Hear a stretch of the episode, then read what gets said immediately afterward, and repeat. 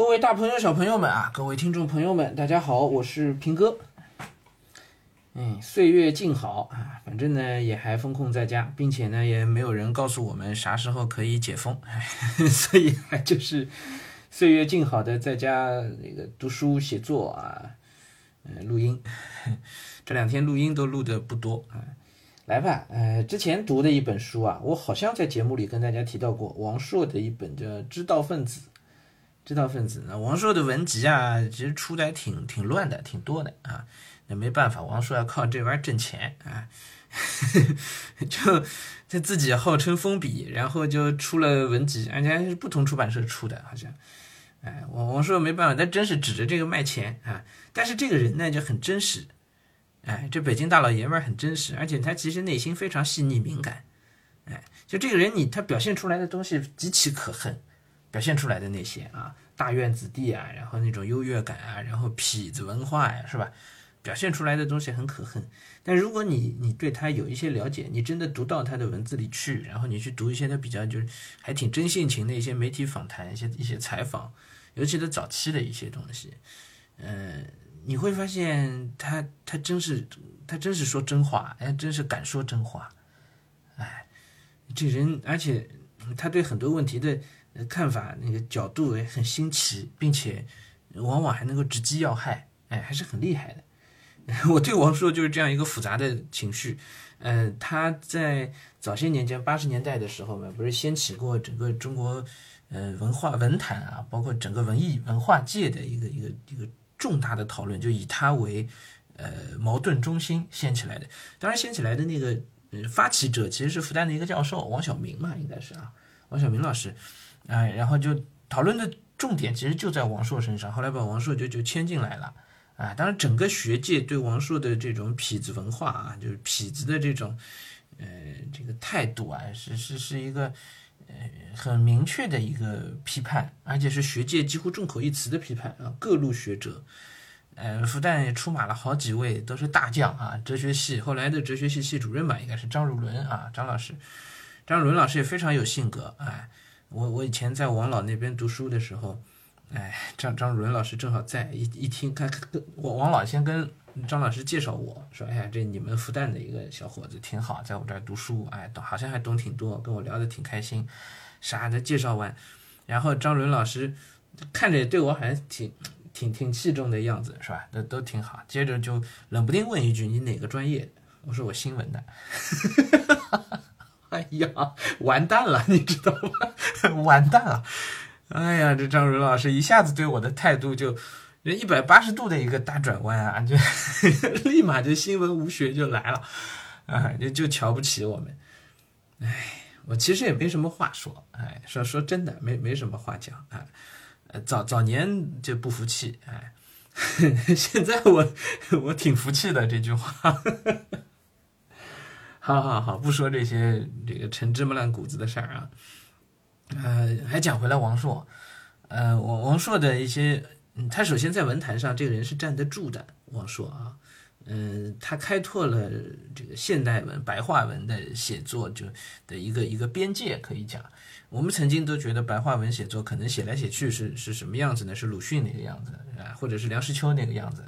啊，然后我们后来慢慢意识到，哦，白话文写作可以写成沈从文那个样子，对啊，那所以沈从文是给给大家带来一个清新之风啊，一下子就不一样了，啊，然后到了这个八十年代、八九十年代的时候，大家又重新发掘张爱玲，然后发现，哦，原来白话文写作可以，那中文还还存在这种表达的方式，啊，用用用这个方块字，啊，居然还能够把一件事情、把一种情绪表表达到这样的地步，啊，这是张爱玲，所以一层一层再往前推进啊。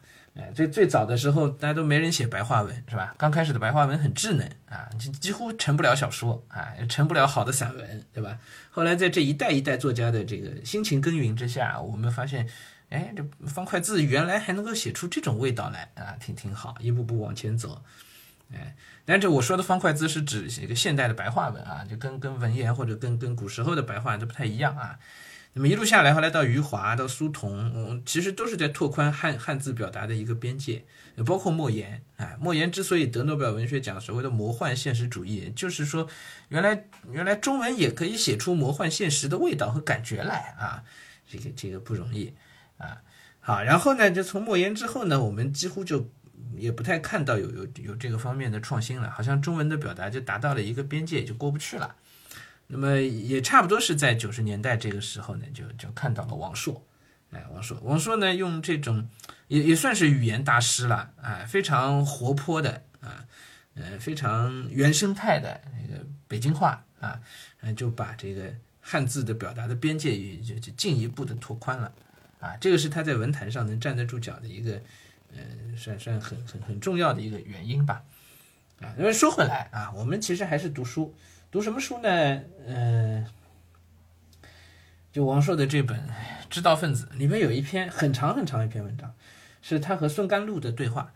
孙甘露也是一个著名的作家了，而且这文坛上地位也是非常之高的啊，也是算学院派的，呃，是华东师范大学中文系的教授吧，应该是啊，呃，他们的对谈，说是对谈，实际上就是王朔王朔一个人在讲，哎，他他他废话很多的，好长一篇，然后我我摘一点读读一读，好吧。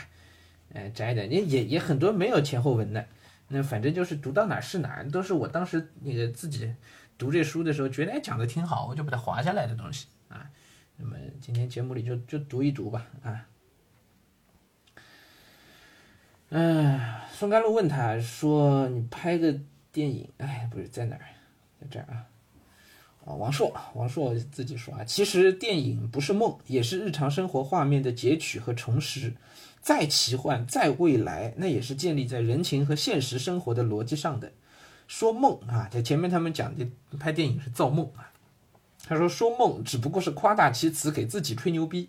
我没见过一部电影不是人类生活的投射，动物也全拟人了，谁有什么想象力呀？咱都别给自己吹牛逼。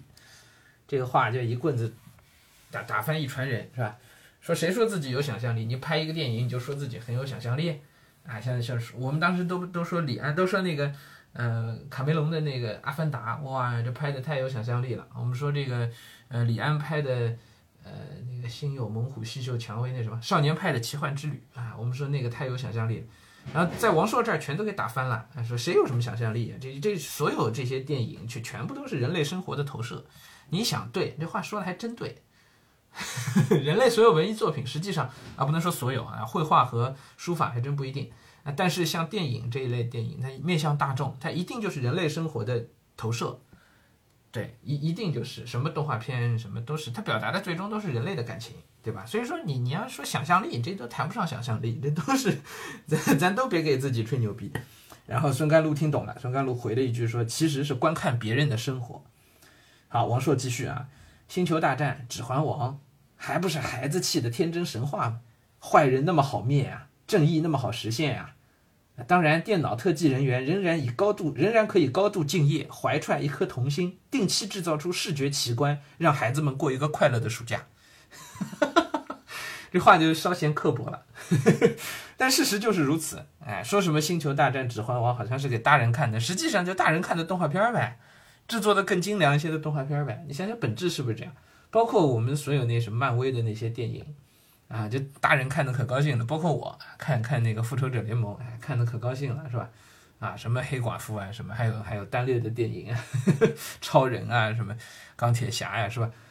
哎，这本质上都是在看动画片嘛，就是 坏人那么好灭，正义那么好实现，都是怀揣一颗童心，定期制造视觉奇观，让咱们过个快乐的暑假了。这王朔这话真刻薄啊，但是也真对啊。这种婴儿食品，我觉得中国也有特别好的。孙悟空大闹天宫，《西游记》一路上妖妖道道，孙悟空的性格多小孩儿，特别适合小孩子看，学点反大人，反着大人来。对你想想，本质上就一模一样，对吧？《西游记》大闹天宫之所以受欢迎，那就是把大家心里的小孩给挖掘出来了嘛。给小孩吃最甜的，看最甜的，惯着他。中学毕业想赖着不长大也不可能了，到时看一点粗糙的，黑白不那么分明的，你不看，现实也要摁着你看。世间往往正义是最大的邪恶，这个小孩子怎么理解？孙甘露，他理解不了。哎呀，这话真的是句句戳中要害啊，句句要命的话啊！哎，那个就就老看点甜的，最甜的、最好的都是 happy ending 的东西，对吧？哎，那怎么办呢？一个人如果从小到大永远看的都是这个 happy ending 的东西，他他如何去面对现实？世间往往正义是最大的邪恶，记住这句话。我现在不方便解释，大家早晚会明白这句话。世间往往正义是最大的邪恶，这个世上就是某种角度讲没有那么多的正义和邪恶的，哎，没有那么多的是非对错的。对，但我们要做一个是非清晰的一个人。对吧？那那个是非的标准是什么？是社会所谓的公序良俗，但那个公序良俗往往是建立在比较短的时间段上的。哎，那这里面有很多，嗯，不太方便多去展开的东西啊，我就我就不多说了啊。哎呀，所以我为什么这个这个这次出四二三我们出新节目的时候，我们讲讲骆驼祥子，那其实它是个悲剧。结结局并不美好的，但这是这是真实，这是真实。在《骆驼祥子》里边，正义和邪恶你怎么去区分？很难区分，祥子是正义的还是邪恶的？他不是这么区分的，你知道吗？不是说啊，我我要模糊正义和区分和和邪恶的标准，不是不是这个意思。当你能够把正义和邪恶做出一个明确区分的时候，我毫无疑问会站在正义的那一边。我也知道邪恶的是不对的，可是问题是世上的事情往往不是按照正义和邪恶来分的。真要这么分了，一切都简单了，没有人愿意站到邪恶的那一边，除非是个变态，是吧？那也应该在精神病院里。问题就在于，很多人站在邪恶的那一边的时候，他以为自己是正义，他并不知道的，因为他没有，因为世上的事儿不是按照正义和邪恶区分的。你看看骆驼祥子就知道了，听听我们那个祥子那节目，啊，讲读骆驼祥子，也不是说好坏这么简单去区分的。所以不能老看，不能老看喜剧，尤其当然孩子小的时候是小的时候啊，这不能讲啊。小学包括到初中啊，他看点这个没有没有任何问题。但如果你你一路上去到了高中了，甚至到了大学了，还永远看的都是 happy ending 的话，那这些东西就就太通俗化了，就太口水太甜了啊。好嘞，后面要跳过一段，继续读啊。嗯，跟你以前写的小说还是有点不太一样啊。这讲到某一个电影吧，忘了哪一个电影的那个剧本啊。孙甘露说，跟你以前写的小说不太一样。你以前的小说对话占很大比重，或者说叙事通过对话完成，但这个我觉得比较极端。然后王朔讲，我觉得这次我比较真实，原来说的不全是实话。我知道电影还要再加工，不会就这样原封不动上去，所以写的时候也不认真。剧本这东西，谁认真谁被动。之前说实在的，我也不知道什么叫实话，无非是拿公然攀附真理和公然冒充真理孙子的人开涮，公然冒充真理孙子的人开涮。对王朔就特别瞧不起那些满口仁义道德的人啊，就天天讲来讲去，就好像自己永远站在真理的那一边啊。王朔就最瞧不起这种人啊，无非是拿公然攀附真理和公然冒充真理孙子的人开涮，给他们喊声道好儿。啊，见过胆儿大的，攀附真理不叫攀附啊，真理的孙子不叫孙子啊，你跟人熟吗？当然我也很可笑了，不许别人有乐趣，心态很不健康。有完人吗？大师就不犯臭吗？净碰上这样的事儿，阎王不及小鬼急，都是三代以上奴才坯子。文天祥之后没有天生傲骨，文革以后没有从来清高。哎，这个话都讲的句句戳心，真的是句句戳心。文天祥以后没有天生傲骨。文革以后没有从来清高，年纪大了以后，以前完全不想的事，现在发生了。老梁去世，我哥去世，我爸去世，迎面给了我仨大仨大耳刮子，基本把我抽颓了。叫王朔啊，老梁是他的好朋友，应该很有名的，写哪个剧本的一个梁左，梁左就是啊，梁左写的哪个本子？哎，我一时也卡壳了啊！梁左啊，梁左去世，还有他的哥哥、他的爸爸先后去世，基本把我抽颓了。这是年轻时完全想不到的。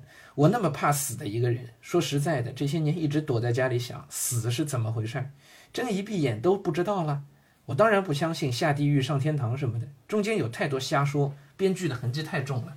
但突然正跑着，一切正走的表，嗯，突然归零，生活到站，世界黑屏，这个我有点想不通。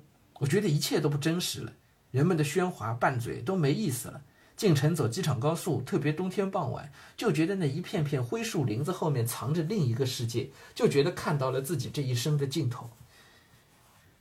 哎，王朔的这种对对世界、对生死、对对人生感受的敏感啊，那是可能很多人都没有的啊。但他用这种大白话，就直接这么讲出来了。哎，一个作家的敏感，所以你看他这么糙一个北京汉子是吧？这么粗糙的一个北京汉子，呵 呵这么痞子的一个一个德行，但哎呀，看他这个话真是，哎，突然正跑着，一切正走的表归零，生活到站，世界黑屏，我有点想不通，我觉得一切都不真实。人们的喧哗拌嘴都没意思了。进城走机场高速，特别冬天傍晚，就觉得那一片片灰树林子后面藏着另一个世界，就觉得看到了自己这一生的尽头。读到个太多作家临死前说没写出我想写的东西，我想我可不要那样。这一秒忽然明白了，下一秒就该咽气了。至死方悔，到死了才后悔。那时我才开始有点重视我的写作才能了，好不好？这辈子就这一个专长了。到那时，呃，到那时才开始有点感激我有这一才能。一人待着的，一个人待着的时候，还有他陪着。写作致糟心，写出来就等于把糟心存进电脑里了，然后自己就成了别人了，可以坐在桌前充满关怀的想怎么把糟把电脑的糟心给解了。我原来对自己很不了解，一直觉得写小说是一种临时的谋生手段，啊，感觉再好，迟早要挥别。我这辈子可没想光干这个，我还有其他事儿，好多事儿呢。但他到老来觉得到底还是好，就还是自己能写作真好，哎，就省得至死方悔。到死了觉得没写出来，那太后悔了，所以要尽快要写。所以王朔后来的写作完全是为了自己。我的千岁寒这书完全卖不动的，你这基本上读过的人都都嫌读不懂，然后还要说王朔就特别装，特别怎么地的。我一直认为眼前的事儿都是一时的，为什么对好的东西不珍惜？为什么老不买房子？就是心里不落天儿，不知道最终落在哪儿。一买房子就走不了了。一旦生活开始稳定，我就感到恐惧躁动。说实在的，忽略了很多美好。我这前半生的幸福时光都是翻回头才知道已经过去了。后来慌慌张张去了别的国家，面朝大海，鲜花盛开，海水倍儿凉，花梅香味儿，地方是真好，也真和我没关系。那时才明白，我就是一北京人，去别的地方都是客。我将来客人的客啊，去别的地方都是客。我将来哪儿也不去，哪儿生的就烂在哪儿。哎呀，这个很沉痛的一个游子的心声啊，游子归家后的心声啊。孙甘露回答：是怀着各种梦想愿望，折腾了大半天，到了还是在原地待着。王说：说实话，在中国，我从来没有过安全感。出了国是有安全感，但这种安全感时间长了也不那么重要。在一个等于你不存在的地方，你当然有安全感了，什么事儿都找不着你。在这儿，你和人有关联。就他说，在中国啊，你和你和人有关联，事物在动荡和变化，你要对自己的决定负责，错了就要付出代价。只有不做事儿才有安全感。一个人不认识，那才有安全感。环境很真实，环境要求我对自己负责，我也应该有这个能力为自己负责。这个话也是很很切中要害的话，哎，就是你要有有安全感，你去国外确确实会有安全感，但你想想，那安全感哪来的？真的是什么空气和食品带给你的吗？不是，是因为周围一个人你都不认识，都不认识你，没人关心你，就把你撂一边儿，你在那个社会进不了主流社会，所以你会有安全感。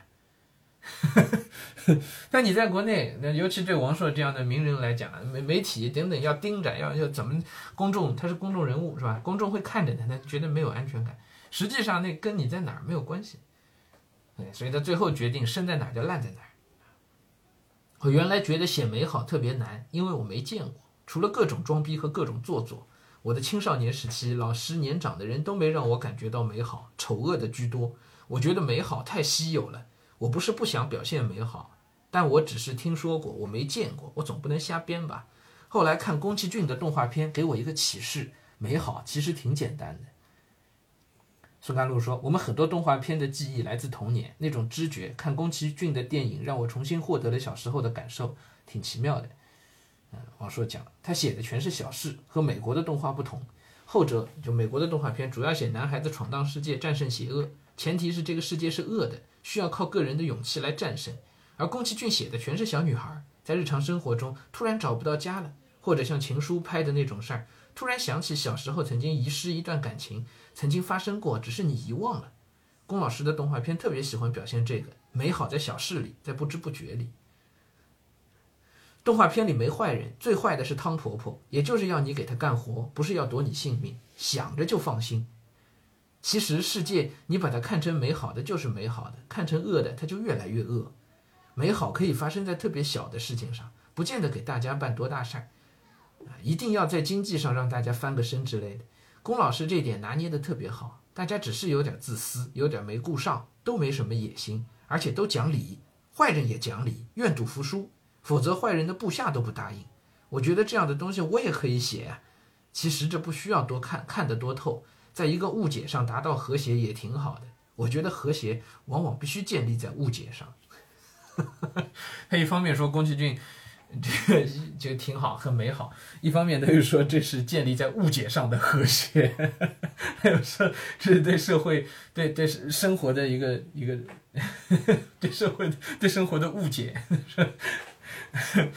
哎呀，其实王朔骨子里还是否认这个生活会如此美好的，对吧？但他又觉得这种美好就让人哎呀，就感觉特别美好，所以他说这是这是一种和谐，那建立在误解之上，哎，建立在误解上的和谐也挺好的。孙甘露说：“交流即误解，和谐即带着误解相处。老话叫求同存异。”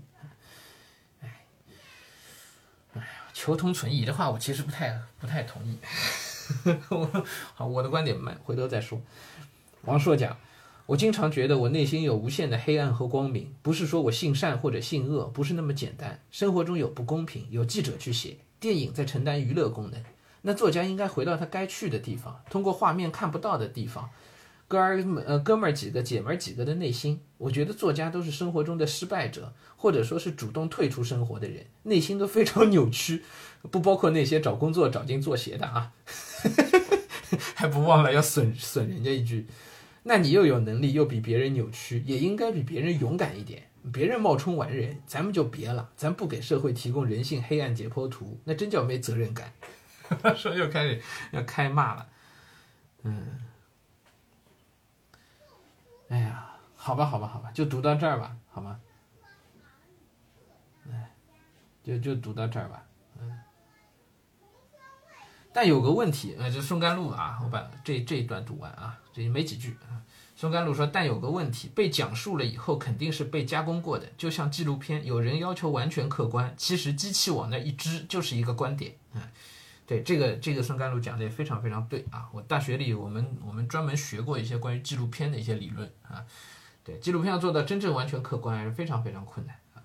好，王朔回了回了几句啊，他说：“那小说家更不能相信了，真实生活的惨烈，你经过传达，经过公众媒体播放，经过各种意识观念的修正，只要有中间媒体存在，谁都不可避免。我们就姑且信以为真吧。”是，所以小说从这个角度去理解，就是如果连纪录片都不能认为那是百分之一百的真实的话，那么小说其实反而就是真实的了，对吧？那因为大家虽然都虽然有不同有程度的区分，可本质其实都是某种虚构，都没那么真实。那么也就是你反过来理解，也就是说大家某种程度都在表现一些真实，对吧？所以从这个角度讲，小说可能情节非常荒诞，但是呃，可能小说。反而是是是是很真实的，因为他他通过荒诞的手段在表现真实，是不是这逻辑？好了好了好了，嗯，别的不读了啊。知道分子，我也是翻到哪儿读到哪儿啊。他跟孙甘露这篇访谈，我就记得当时我读的时候读了两天，花了好长好长时间，好长好长一篇文章，嗯，也挺有意思读下来，啊，今天分享给大家啊。好了，今天咱们就到这儿啊，明天再接着聊。